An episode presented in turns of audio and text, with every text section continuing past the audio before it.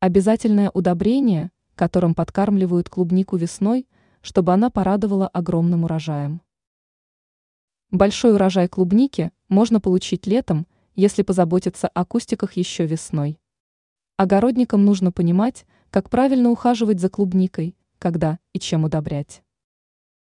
Уход за клубникой весной. После зимы в уходе за клубникой важна последовательность. После схода снега нужно тщательно прорыхлить почву и обрезать кустики секатором. Затем можно приступить к несению удобрений.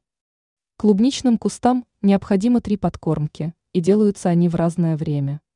Первая вносится в конце марта, начале апреля, вторая в мае, а третья в конце августа. После внесения второй подкормки на почву кладут мульчу, чтобы обеспечить клубнике защиту от возможных заморозков.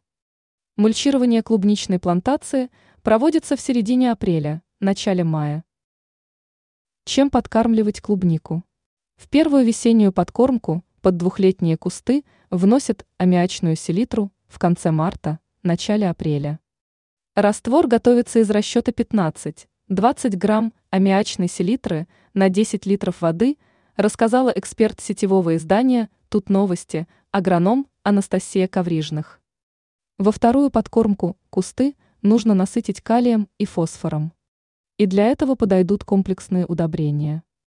В конце лета можно внести комплексные удобрения в междурядье и полить кусты. Ранее мы сообщали о трех скрытых причинах, из-за которых клубника подмерзает и дает мало ягод.